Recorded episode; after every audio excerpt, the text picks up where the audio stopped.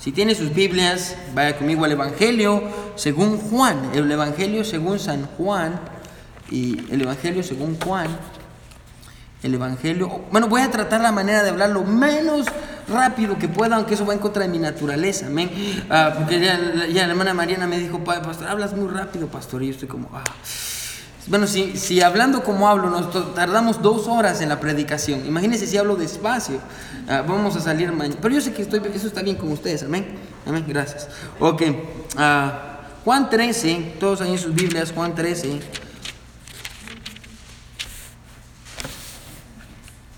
Puede decir amén cuando esté ahí. Si usted ve a alguien que no tenga una Biblia, puede compartir con esa persona.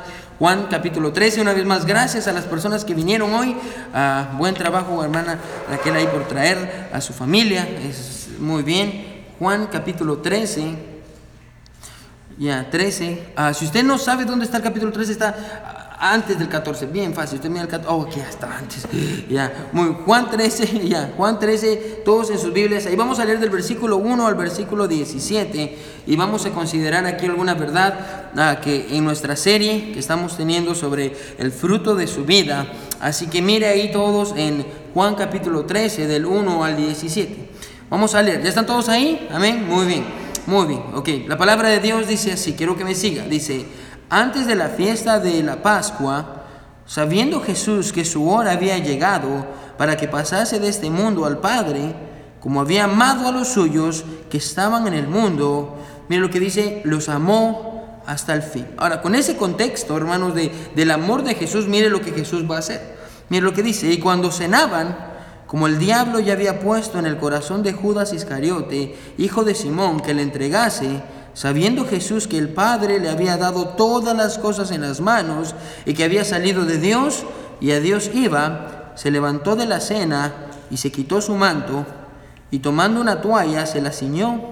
Luego puso agua en un lebrillo, un lebrillo es una especie de cubeta, y comenzó a lavar los pies de los discípulos y a enjuagarlos, enjugarlos, perdón, con la toalla con la que estaba ceñido.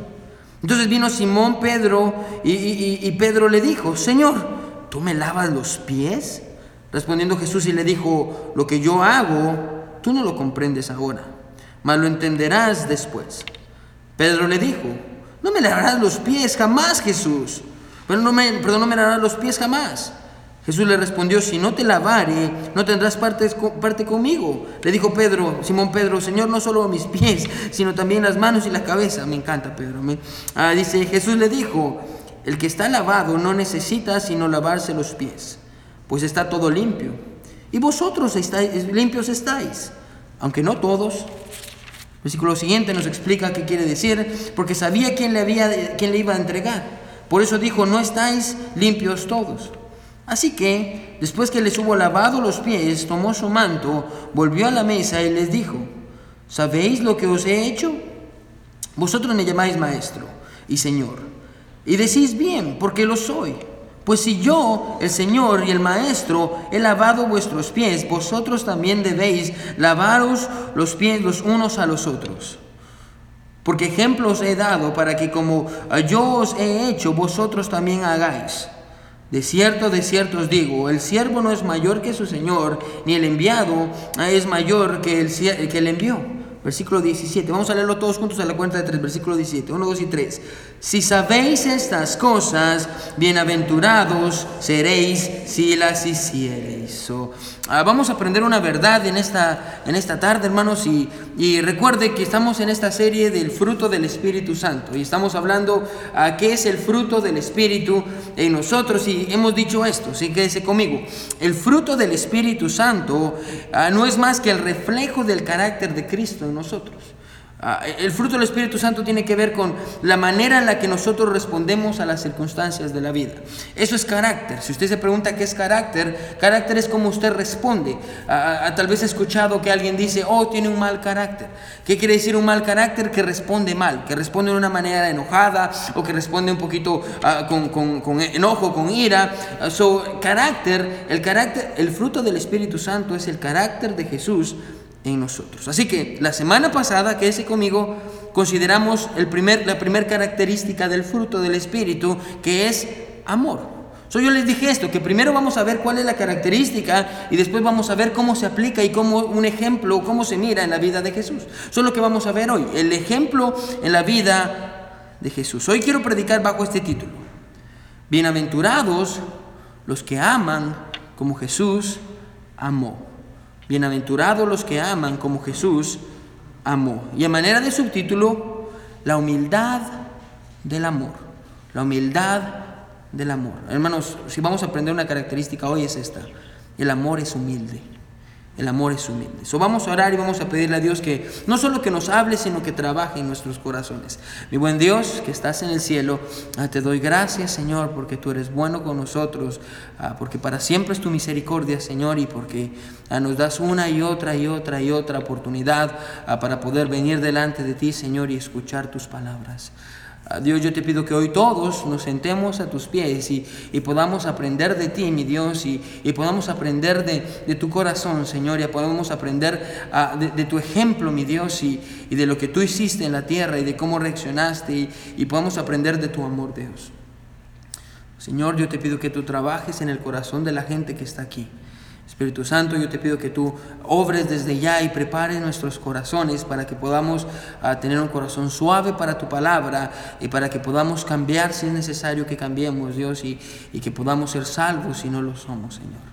Gracias, Padre, por, por tu palabra. Ayúdanos a aprender algo. En el nombre de Jesús oramos. Amén y amén. Pueden sentarse.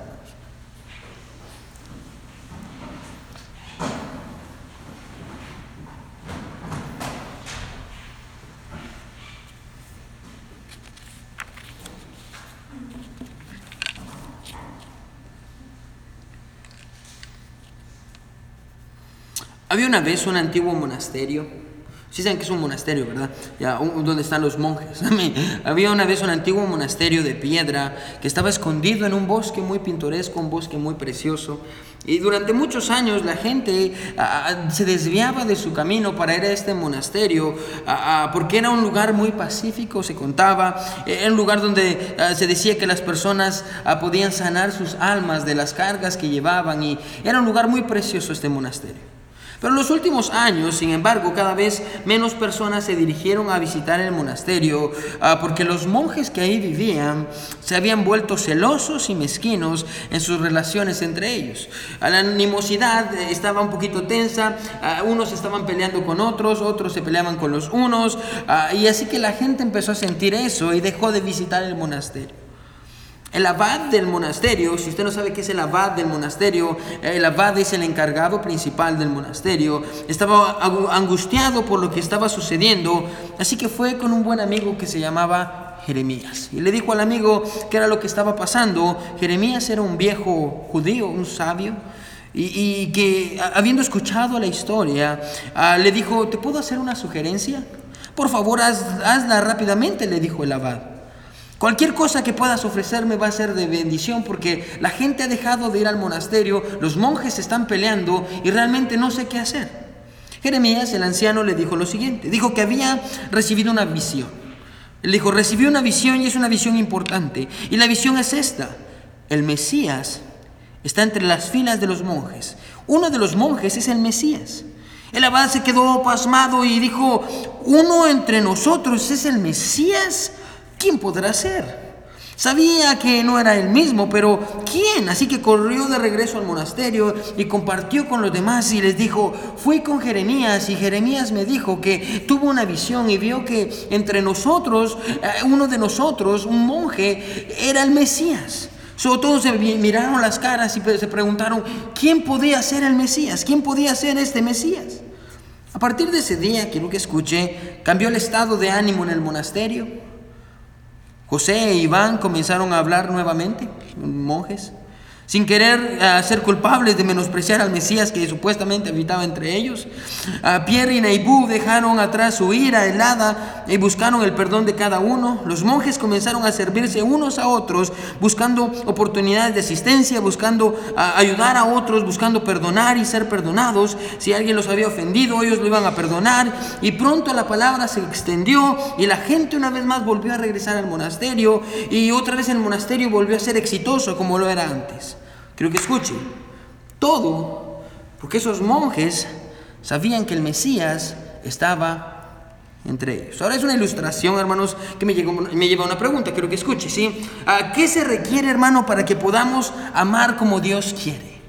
¿Qué se requiere? Bueno, en el caso de la historia, a lo que se requirió fue que ellos pensaran que el Mesías estaba entre ellos. Ahora, hermano, yo creo que está de más a decir esto a usted en esta noche, pero hermano, el Mesías habita entre nosotros. Y no me estoy refiriendo al hecho de que sea uno de nosotros, sino que eh, Jesús, hermano, Él es omnipresente, está en todo lugar. Y, y hermanos, Él nos ve y Él está con nosotros todo el tiempo. Ahora yo creo que se quede con eso en su mente y lo vamos a usar al final, pero déjeme ubicarlo una vez más en el pasaje que vamos a ver en esta noche. Ahora solo para que nos ubiquemos en el contexto ah, de lo que está pasando, Jesús hermano está en la última noche ah, con sus discípulos.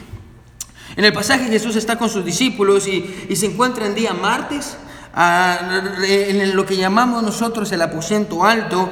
Y aquí es donde Jesús ah, eh, y sus discípulos van a tener lo que nosotros llamamos como la última cena, la santa cena, la última cena. En el aposento alto aquí está Jesús y, va a tener, como les digo, lo que nosotros llamamos como la última cena y está ahí con sus discípulos a punto ah, de tenerla. Y ahí es donde encontramos ah, esta narración. De hecho, hermano, la narración abarca, o esa noche, o la historia de esa noche, abarca desde el capítulo 13 hasta el capítulo 17.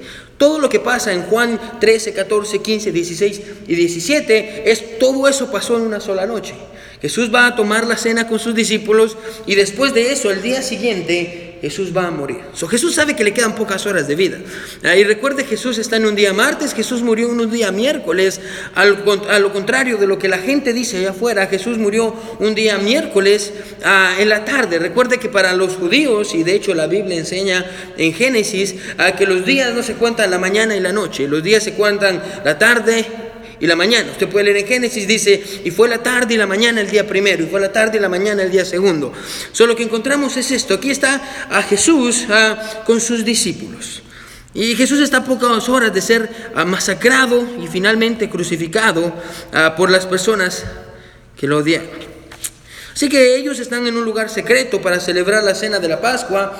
Y la razón por la que están en un lugar secreto es porque ya están buscando a Jesús, están buscándolo para poder pues matarlo. Y, Jesús está ahí con sus, con sus ah, discípulos en este lugar. Y, la razón por la que se reúnen, como les digo, es porque lo están buscando.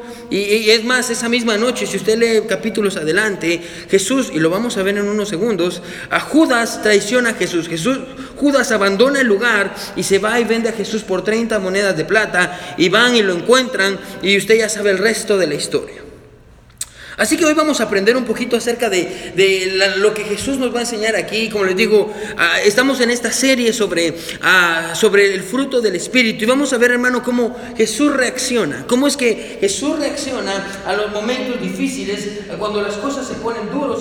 Va a estar de acuerdo conmigo. Usted y yo somos como una bolsita de té. Amén. Usted puede ver la bolsita de té y usted puede decir, qué bonita es de un lado, qué bonita es del otro, pero la única manera en la que usted va a saber qué es lo que hay adentro de la bolsa de té es cuando usted le pone agua caliente. Amén.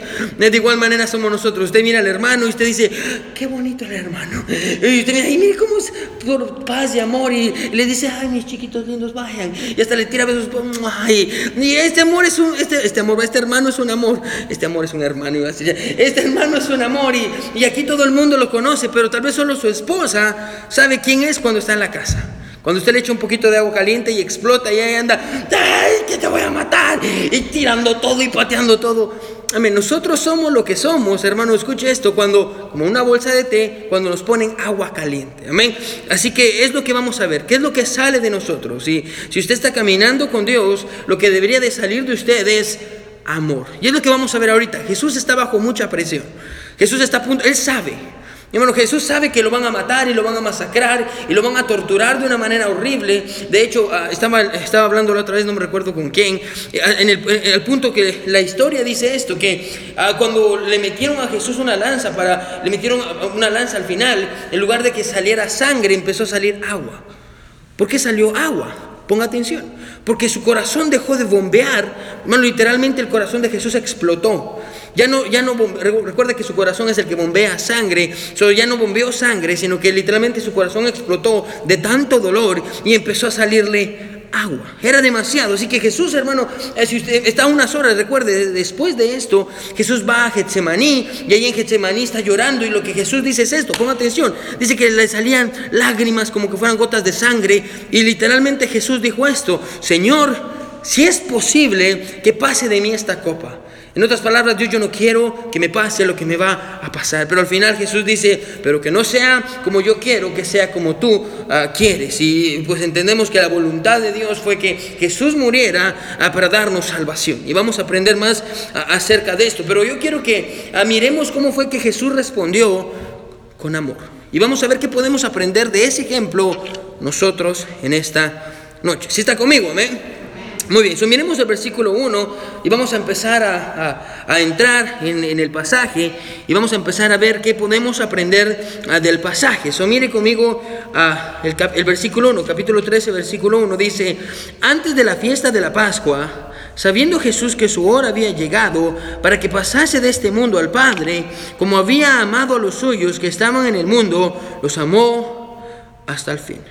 Recuerde, hermano, que una vez más es la última cena que Jesús va a disfrutar con sus discípulos antes de morir. Y el pasaje dice que sabiendo Jesús que ya había llegado su hora, sabía Jesús que ya se había cumplido su hora ah, para que pasara al Padre, déjeme decirle algo en esta noche. Recuerde, hermano, que Jesús salió de la gloria. Jesús Toda la eternidad pasada Jesús siempre estuvo con Dios. Y los dos siempre, estuvieron juntos. No, a veces uno piensa, ay, ¿para qué nos creó Dios? ¿Será que nos creó porque Dios no tenía nada que hacer y se sentía solito? Y decía, ay, pues voy a hacer unos aquí para que me den compañía. No, recuerde que toda la eternidad pasada, Padre, Hijo y Espíritu Santo ya estaban los tres juntos y siempre han estado juntos. E, y, y la Biblia dice esto, que cuando Jesús salió de allá, de la gloria, del lugar privilegiado donde estaba, vino la tierra y ahora Jesús iba a regresar a ese mismo lugar. Ahora Jesús sabía que estaba a punto de morir y estaba a punto de regresar al cielo. Así que escuche esto, era una noche especial para Jesús. Y podremos ponerlo de esta manera. El aposento alto es la expresión de amor de Jesús para los suyos. Ahora yo quiero que usted se ponga en los zapatos de Jesús por unos segundos. Imagínese que le dicen que usted solo tiene 12 horas para vivir, aproximadamente 12 horas. Vamos a decir 24 horas. ¿Qué es lo que usted haría con esas 24 horas? Que el doctor le diga, ¿sabe qué? Ah, descubrimos que tiene un problema muy grave, un cáncer maligno y, y usted le doy, si mucho, 24 horas. ¿Qué haría esas 24 horas? No, pues yo me voy corriendo para trabajar. Yo no haría eso, amén. O yo, no, ¿qué es lo que usted haría? Usted buscaría a las personas que son importantes para usted, llamaría a las personas que son importantes para usted y usted le diría cuánto los ama, cuánto los va a extrañar. Es lo que usted haría, amén. Ahora es lo que yo haría. Buscaría ir con mi familia, pues le diría a las personas que yo amo, que los amo y pues estaría listo para ir. Eso es exactamente lo que Jesús va a hacer. Jesús va a dejar a los suyos y lo que Jesús quiere hacer es dejarles saber cuánto Jesús los ama. Por eso, hermanos, Juan se toma la tarea increíble, hermano, y si usted tiene tiempo en su casa, estúdielo. hermano, se toma la tarea de poder narrar y contarnos a nosotros todo lo que pasó, en, eh, como le desde el capítulo 13 hasta el capítulo 17, cómo Jesús derrama su corazón por sus discípulos. Así que es lo que encontramos aquí. Y nos va a dar Jesús un ejemplo de cómo se ve el tipo de amor que el Espíritu Santo produce en nosotros. Ahora, antes de comenzar, quiero que entendamos una cosa. Usted leyó que Jesús empezó a lavarle los pies a sus discípulos. Amén. Usted vio eso. Ahora quiero aclarar algo rápidamente. ¿sí? Escuche esto. ¿sí? El lavamiento de pies, hermano, no es una costumbre antigua. ¿sí? Es necesario que usted se siga lavando los pies, amén. No es algo que usted diga, ah, pastor, ya, eso solo era en el Antiguo Testamento. No, es necesario que usted lo siga haciendo, amén, por cosas, eh, no le entendió el chiste. Ok, en tiempos antiguos, afuera de casa, ah, usted iba a las casas en los tiempos antiguos y lo que usted iba a encontrar era esto, era una especie de vasija. En cada casa, usted llegaba a cada casa y lo que iba a encontrar era una especie de vasija. Y la vasija tenía agua. Ahora, ¿para qué era esto? Recuerda, hermanos, que ellos no tenían zapatos como nosotros. Ellos tenían sandalias. Y las sandalias eran, no eran ni, siquiera como las que usted y yo conocemos, ah, de llanta o como las hagan. Ah, eran sandalias muy delgadas. Y muchas veces las calles de, Jerusalén y de donde estaban, estaban llenas de polvo, llenas de tierra. Y si llovía el lodo y los pies se ensuciaban. Entonces nadie quería que cuando estaban en su casa alguien viniera con los pies sucios y le ensuciara toda la casa. Nadie quería eso. Entonces era una, una no era una tradición, era una regla, algo de cortesía, así como cuando usted entra y dice buenos días ah, eh, o buenas tardes o saluda, es cortesía. Era cortesía entrar a la casa quitarse las sandalias, lavarse los pies para tener los pies limpios para poder entrar a la casa. Así que es lo que encontramos aquí. Y como y todos tenían esta, esta costumbre. Ahora, escuche, en, ciertas ocasiones, o había gente que tenía más dinero, y esta gente para cuando tenía fiestas especiales, ahí esta gente tenía siervos o criadas, ahí siervos, criadas o esclavos, los cuales tenían el trabajo de hacerlo. Así que cuando usted entraba a la fiesta, usted iba a encontrar al esclavo, ponga atención, el esclavo iba a estar ahí con una toalla, iba a estar ahí con un, cántaro o con una vasija con agua y cuando entraran los invitados, el criado, el esclavo, el sirviente, se encargaba de lavarle los pies a las personas que entraban. So, aparentemente, hermano, en el texto, en el contexto, la Biblia nos, nos dice esto, ponga atención, que los discípulos se han reunido para comer. Y están todos juntos. Ahora, recuerde una vez más, ¿sí? En aquel tiempo para la comida no era como nosotros que tenemos una mesa ah, con cuatro ah, patas y, y, tenemos sillas y nos sentamos alrededor. En ese tiempo tampoco tenían eso. En ese tiempo la mesa de ellos era literalmente en el suelo. Solo ponían una manta y allí ponían las cosas. Entonces la manera en la que ellos se sentaban literalmente era esta, ponga atención, se sentaban así, con sus pies de este lado y más o menos, no, no, no, no me voy a poner a hacer eso aquí porque no se ríe, pero se sentaba de esa manera y literalmente para que usted entienda, los pies del otro le quedaban a usted literalmente a la par de la cara. Ahora, yo no sé usted, pero yo no quisiera comer a la par de unos pies sucios. Levanta hermano, ¿quién quisiera comer a la par de unos pies sucios? Nadie en esta vida, amén. Y yo no quisiera eso. obviamente, lo interesante es esto. La Biblia dice esto, que todos los discípulos se sentaron y tenían sus pies sucios. ninguno se había tomado el tiempo de lavarse los pies. Todos estaban ahí sentados con los pies sucios y iban a tomar los alimentos. Ahora, quiero que me escuche, ¿sí? Nadie se había tomado el tiempo para decir, ¿sabe qué? Vamos a lavarnos los pies ¿Por qué? Ahora, si usted va a Lucas, no vamos a ir a Lucas solo para que usted entienda, estoy poniendo el contexto. Si usted va a Lucas va a encontrar esto. La Biblia dice que en ese momento todos los discípulos estaban discutiendo. ¿Qué estaban discutiendo? Ahora lo que estaban discutiendo era esto, escúcheme. Estaban discutiendo, uno dijo, yo quiero ser el más... Cuando, cuando lleguemos a la gloria, cuando lleguemos al cielo, dijo uno, yo quiero ser el más grande. Y el otro dice, ay, yo no quiero que tú, yo quiero ser el más grande. Y todos empezaron a pelear y estaban peleándose a por quién sería el más grande. No, es que yo quiero ser el más grande. Y no, es que yo quiero estar a la par de Jesús. Yo quiero estar a la par de Jesús. Mientras Jesús está ahí callado y está viendo qué es lo que está pasando. Ahora, en ese contexto, miren lo que pasa, versículo 2. Quiero que me sigas. ¿Está conmigo? Amén. Versículo 2, llamo. Quiero que se despierte. Miren lo que dice. Y cuando cenaban, como el diablo ya había puesto en el corazón de Judas Iscariote, hijo de Simón, que le qué? Entregase. Ahora, yo no sé si le pasa esto a usted, pero cuando yo estaba estudiando esto, ah, me pasó a mí. ¿Qué fue lo que le pasó, pastor? Me pasó, eh, lo que me pasó es esto. Yo me puse a pensar, ok, quiero que me siga.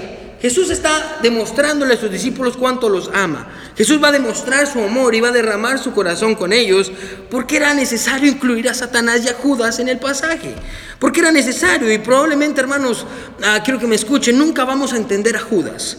Y, cómo es posible, quiero que escuche esto, cómo es posible que usted por tres años haya pasado con Jesús, haya, se haya despertado con Jesús, cuando usted tenía una necesidad, Jesús se la proveía, eh, cuando usted quería un consejo, Jesús le daba el consejo, usted vio cómo Jesús multiplicó los peces y los panes, usted vio cómo Jesús sacaba a los demonios y Jesús hacía, sanaba a los enfermos por tres años. Usted vio cómo Jesús actuaba y por tres años Judas estuvo ahí y Judas no cambió. Por tres años. ¿Cómo es posible, ponga atención, pasar tres años con Jesús y no ser cambiado por él? Y encima de eso, escuche, según el pasaje, terminar obedeciendo a Satanás. Y es más, hermano, vaya conmigo al versículo 27. Quiero que ponga atención, vamos a aprender algo. Siempre en el capítulo 13, solo para que mire. Mire, ¿qué más pasa esa misma noche? Versículo 27 dice, y después del bocado, Satanás, ¿qué dice? Entró en él. Entonces Jesús le dijo, lo que vas a hacer, hazlo pronto. Ponga atención. Si usted lee el versículo anterior, lee el versículo 26, mire lo que es el versículo 26. Respondió Jesús, bueno, lee el versículo 23 mejor, solo para que nos hagamos un contexto. Ya están cenando y mire lo que pasa. Versículo 23. Y uno de sus discípulos, el cual Jesús amaba, ahora sabemos que es Juan, estaba recostado al lado de Jesús. A este pues hizo señas Simón Pedro para que preguntase quién era el que le había de entregar o de quién hablaba. Él entonces, recostado cerca del pecho de Jesús, le dijo, Señor, ¿quién es? Respondiendo Jesús dijo, a quien yo diere el pan mojado, aquel es. Y mojando el pan lo dio a Judas Iscariote, hijo de Simón. Ahora, a veces no entendemos esto. Ahora, ponga atención, ¿qué es lo que está pasando aquí?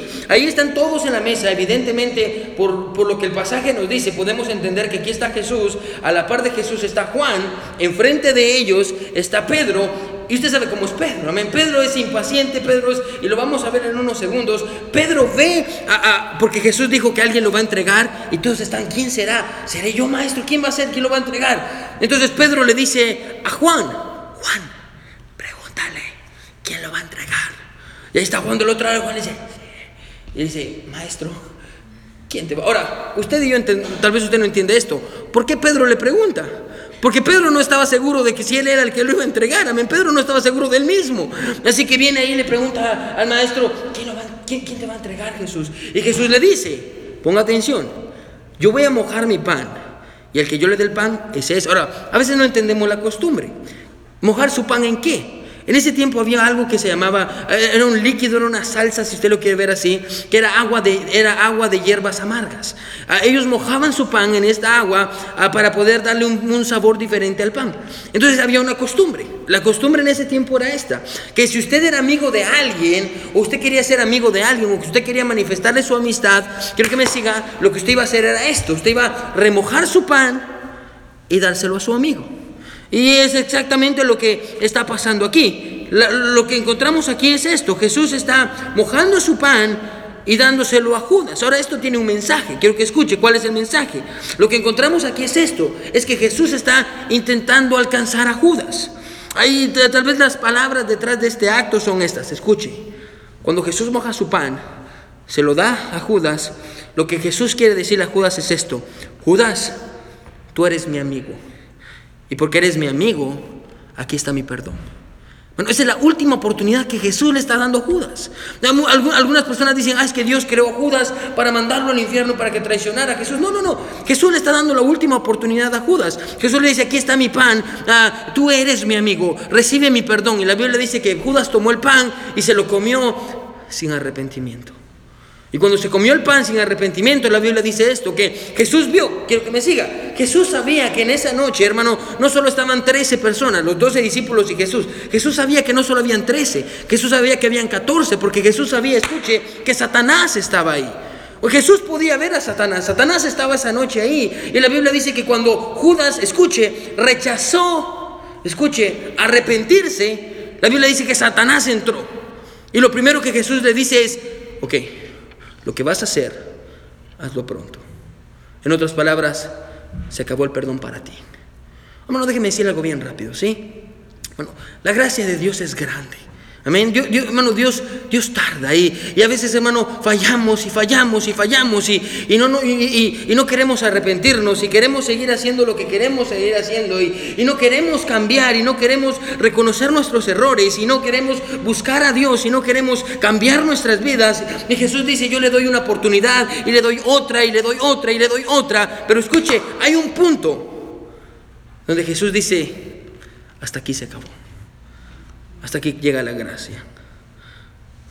Lo único que Judas tenía que hacer era tomar el pan. Pero la Biblia dice que no lo toma y usted ya sabe el resto. Así que ¿Por qué mencionar esto aquí? ¿Por qué mencionar ese pasaje tan horrible ah, de un hombre traicionando a Jesús aquí? ¿Por qué mencionarlo? Ahora, porque nos muestra, escuche, uh, qué es lo que está pasando detrás de las cortinas.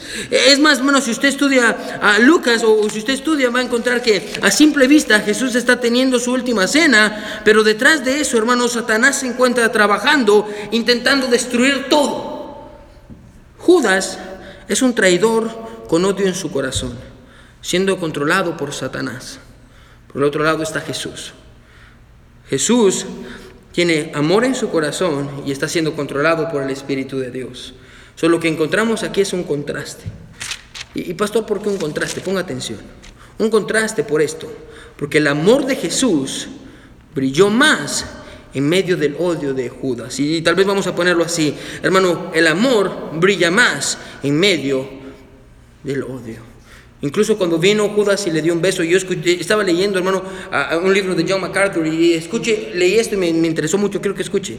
Dice sobre el beso que Judas le dio a Jesús, dice esto, quisiera que el beso de la traición de Judas hubiese sido el único que Jesús recibió. Pero en un sentido espiritual, Jesús aún tiene que soportar cientos de miles de besos de aquellos que hipócritamente lo confiesan con sus labios, pero lo desprecian y lo traicionan en su corazón.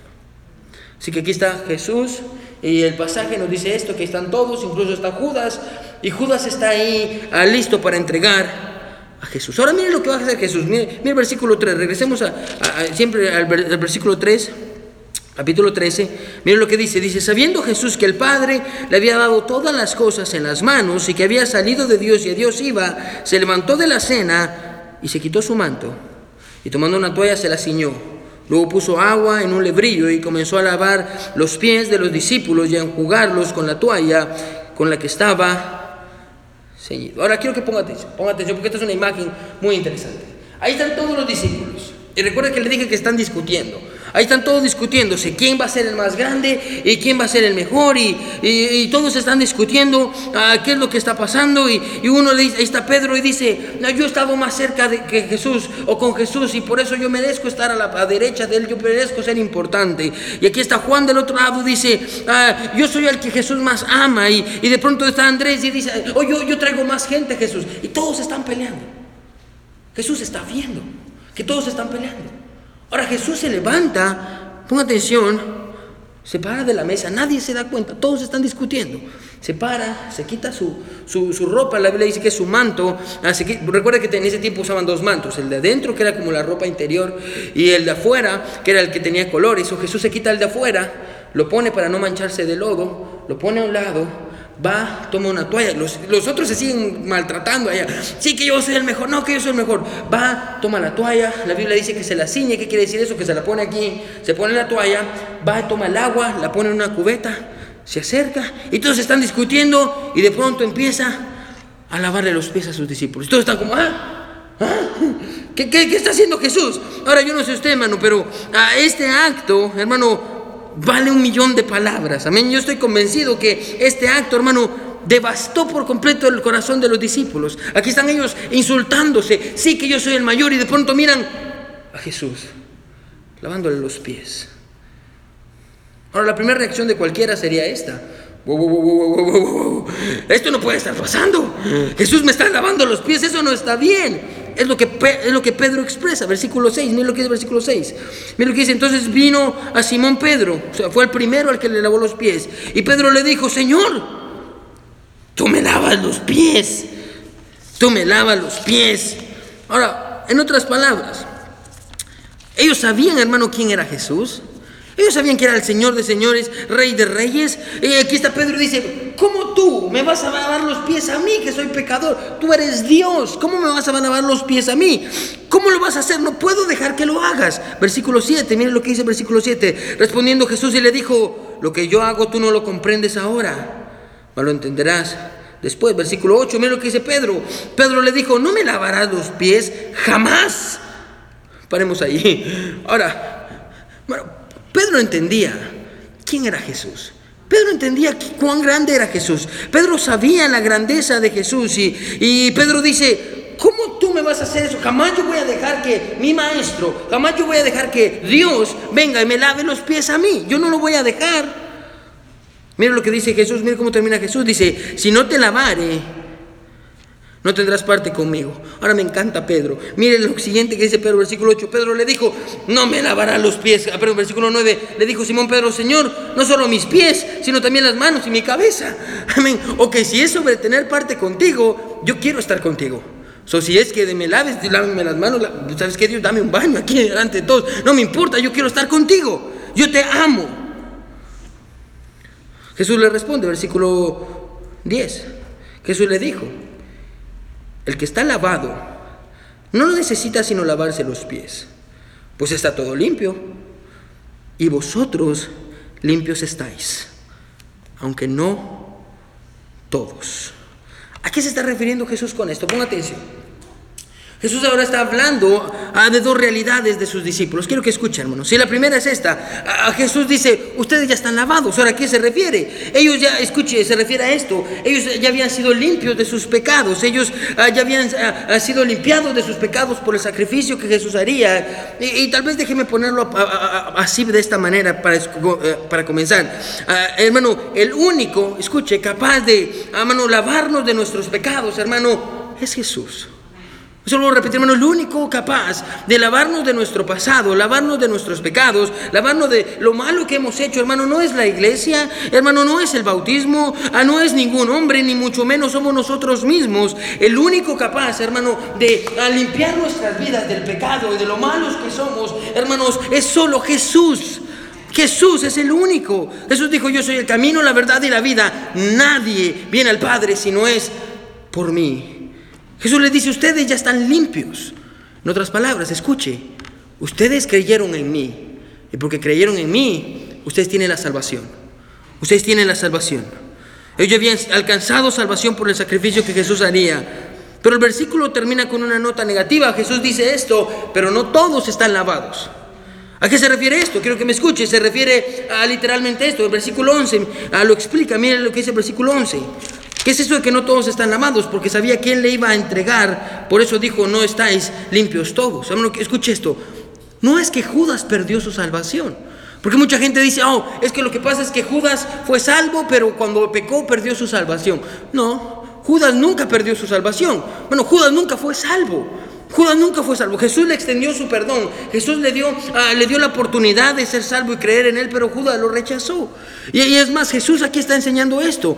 Ponga atención, lo primero que está enseñando es esto. Ah, si usted es salvo, si usted es salvo y usted realmente creyó en Jesús, sus pecados van a ser limpiados.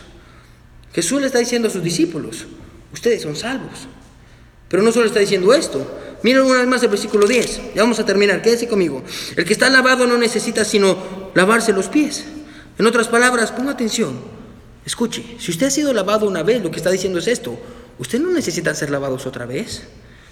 Se refiere a que porque ellos habían sido salvos por el sacrificio que Jesús haría, no necesitaban que Jesús los volviera a salvar. Hermano, escuche esto, ¿sí? Si usted ha creído en Jesús, si usted ha llegado a un punto una vez en su vida que usted dijo, voy, si yo me muero hoy, voy al infierno, yo no sé, ah, si, yo no sé si cuando me muera, si tal vez voy manejando ahorita para mi casa y, el semáforo está eh, en verde y yo lo paso, pero alguien lo pasa en rojo y me estrella y me pega y yo me muero, yo no sé a dónde voy a ir cuando muera. Entonces, entonces alguien le explicó, lo que usted necesita es Jesús. Y usted dijo, Señor, yo no quiero ir al infierno cuando muera. Señor, yo te doy mi corazón. Señor, yo te recibo y te acepto como mi único y suficiente Salvador. En ese momento la Biblia dice esto, que todos sus pecados son perdonados. Y usted no necesita que Jesús vuelva a morir para perdonar sus pecados otra vez. Ustedes no necesitan ser lavados otra vez. Ahora Jesús va a dar una aplicación y con esto vamos a terminar. Y lo vamos a aplicar. Versículo 12 al 16. Mire lo que dice. Del 12 al 16. Mire lo que dice. Dice, así que, después que les hubo lavado los pies, se los lavó a todos, incluyendo a Judas. Tomó su manto, volvió a la mesa y les dijo, ¿sabéis lo que os he hecho? Mire lo que dice. Vosotros me llamáis maestro y señor. Y decís bien porque lo soy.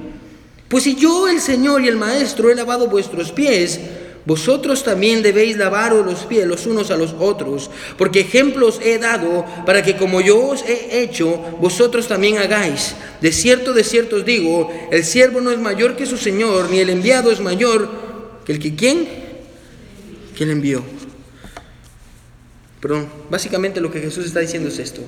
Si yo, escuche, siendo Dios, siendo su maestro, hice esto, y ustedes dicen ser mis discípulos, lo menos que ustedes pueden hacer es hacer lo mismo que yo hice. Ahora, y usted tal vez se pregunta, pastor, ¿cuál es mi motivación? Versículo 17. Si sabéis estas cosas, ahora la, implicación de saber es hacer. Si sabéis estas cosas, si quiere subrayarlo, lo dice, bienaventurados seréis si las hiciereis. Ahora, ¿Usted sabe qué es ser bienaventurado?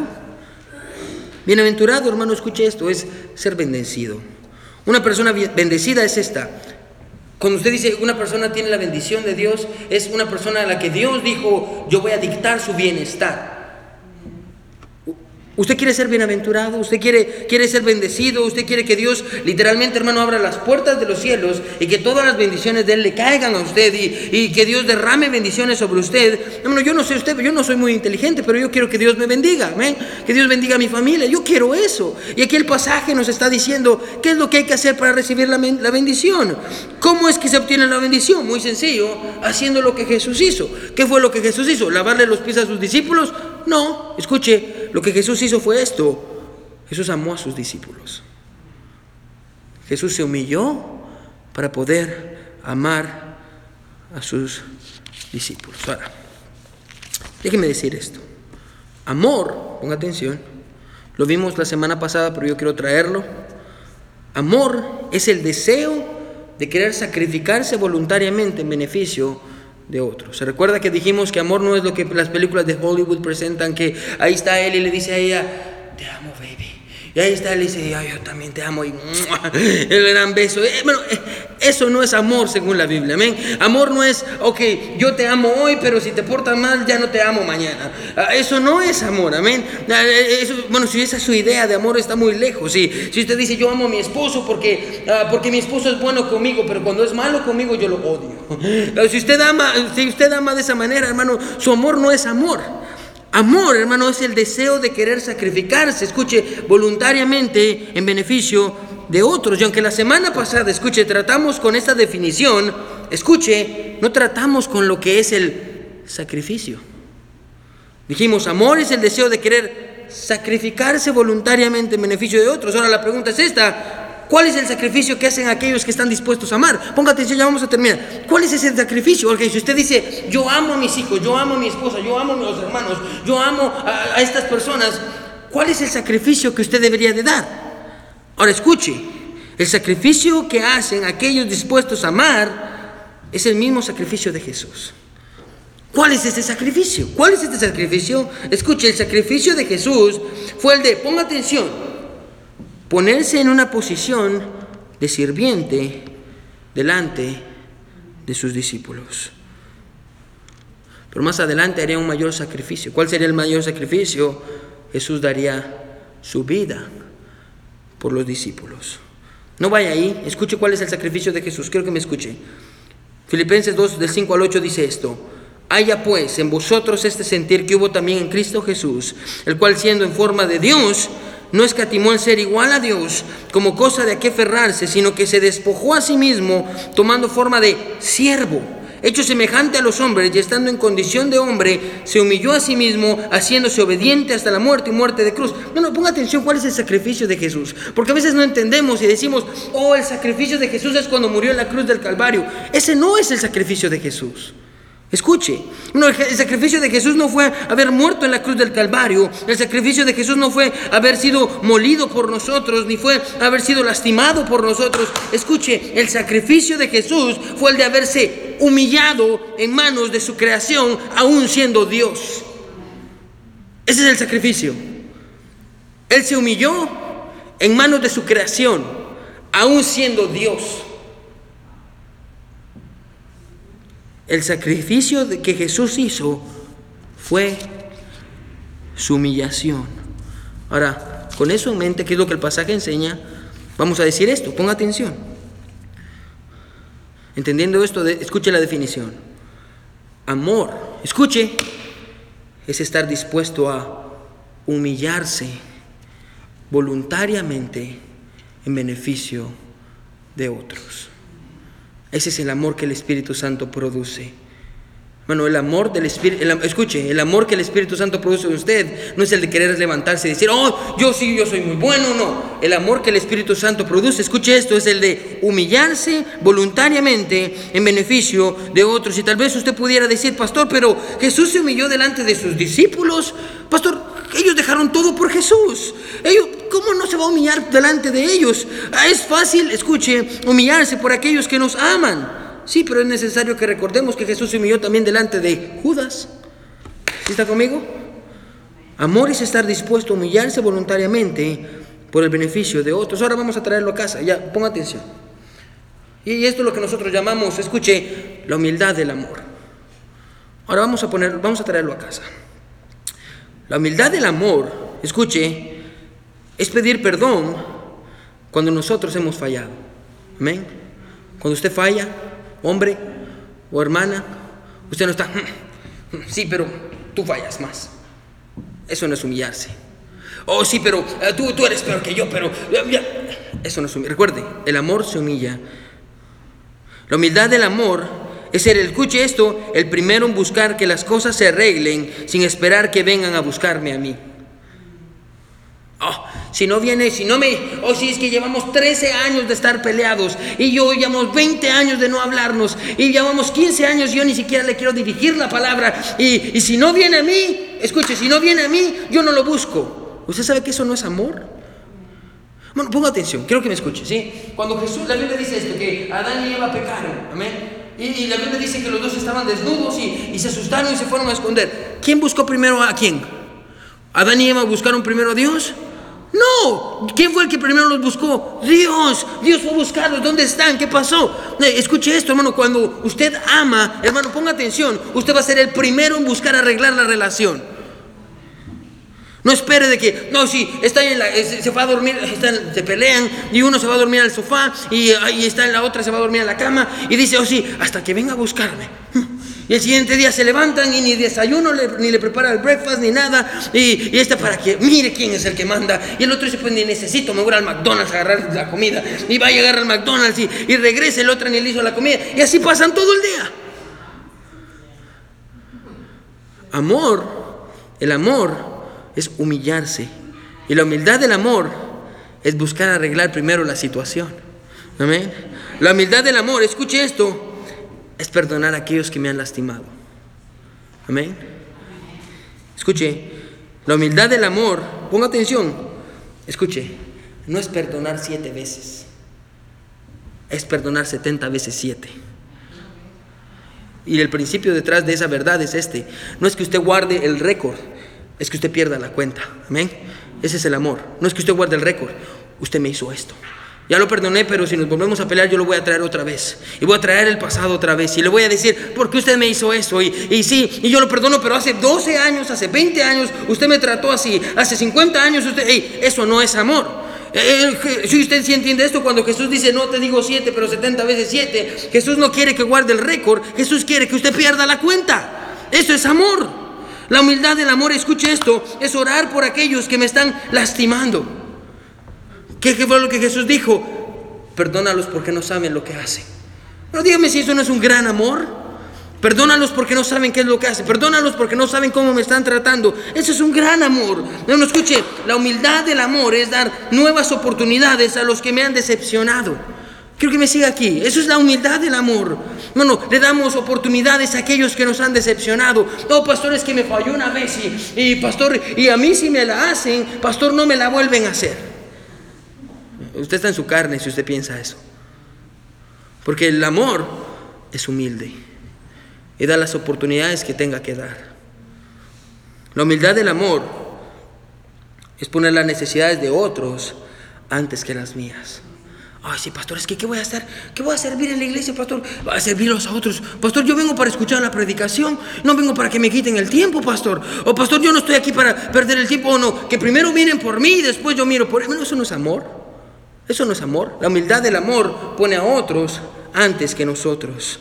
La humildad del amor, escuche esto, es cambiar en mí lo que lastima a otros. Y ahí está su pareja y le dice, me lastima que me trates de esa manera. Y usted sigue haciéndolo. Me lastima, que, me lastima que me digas eso y usted sigue haciéndolo. O me lastima que me digas eso y usted sigue haciéndolo. Bueno, no me venga a decir, oh, si es que yo lo amo mucho. Bueno, cuando uno ama, uno cambia. Sí, uno, uno cambia. Eso es la humildad del amor. Reconocer si hay algo malo en mí. Dios quita esto malo en mí porque yo amo a mi pareja, porque yo amo a mi esposo, yo amo a mi esposa, yo amo a mis hijos. Y esto que tengo no está bien y estoy lastimándolo. El, el amor, hermano, la humildad del amor acepta sus errores para cambiarlos. La humildad del amor es cambiar en mí lo que lastima a otros. La humildad del amor es, escuche esto, reconocer mis debilidades cuando le fallo a los que amo. Papá, mamá, no hay nada de malo con decir, perdón, fallé. A veces el peor error que nosotros como papás cometemos es este, el nunca pedir perdón, el aparentar que somos muy buenos delante de nuestros hijos. Bueno, créamelo, yo se lo digo por experiencia. Cuando un papá le dice a su hijo, mi hijo, perdón, mi hijo, yo no soy la mejor mamá, mi hijo, yo no soy el mejor hijo, mi hijo, yo no soy, perdón, el mejor papá. Un hijo tiene más respeto por su papá. Porque, hermano, no nos hagamos bebés. Nuestros hijos saben nuestros errores, amén. Viven las 24 horas del día con nosotros, saben quiénes somos nosotros, saben lo que hacemos, saben las mentiras que decimos, bueno, saben que ni nos bañamos, amén. Saben quiénes somos, amén. Saben quiénes somos. No, no vengamos a aparentar que somos perfectos delante de nuestros hijos. Hermano, el verdadero amor se humilla se humilla y dice, mi hijo, ¿sabe qué? Yo, yo fallé, yo, yo fallo, yo cometo errores, yo, yo soy de carne y hueso. Bueno, sus hijos van a tener más respeto por usted cuando usted hace eso. La humildad del amor, escuche, es ponerme en los zapatos de los demás. Oh, sí, pastor. Es que mire cómo se comporta. Es que mire cómo anda. Ay, pastor, es que mire, ni viene a la iglesia. Es que mire cómo es esta persona. Y mire, mire, mire, mire, mire. ¿Ya se puso en los zapatos de esa persona? ¿Usted sabe qué es lo que está pasando esa persona antes de juzgarla y antes de hablar de él y antes de traer cosas malas de él? Hermano, el amor es humilde y dice, ok, antes de juzgarlo me voy a poner en sus zapatos para tratar la manera de entenderlo. Hermano, escuche esto, solo aquellos que son humildes son capaces de amar como Jesús amó. Nuestra capacidad de amar está directamente relacionada con nuestra capacidad de humillarnos. Entre más humilde usted sea, más capacidad va a tener de poder amar. Escuche, entre menos piense en usted, más va a pensar en otros. Entre menos se sacrifique por usted, más se va a poder sacrificar por otros. Hermano, si usted me pregunta, pastor, ¿cuál es la verdad del pasaje?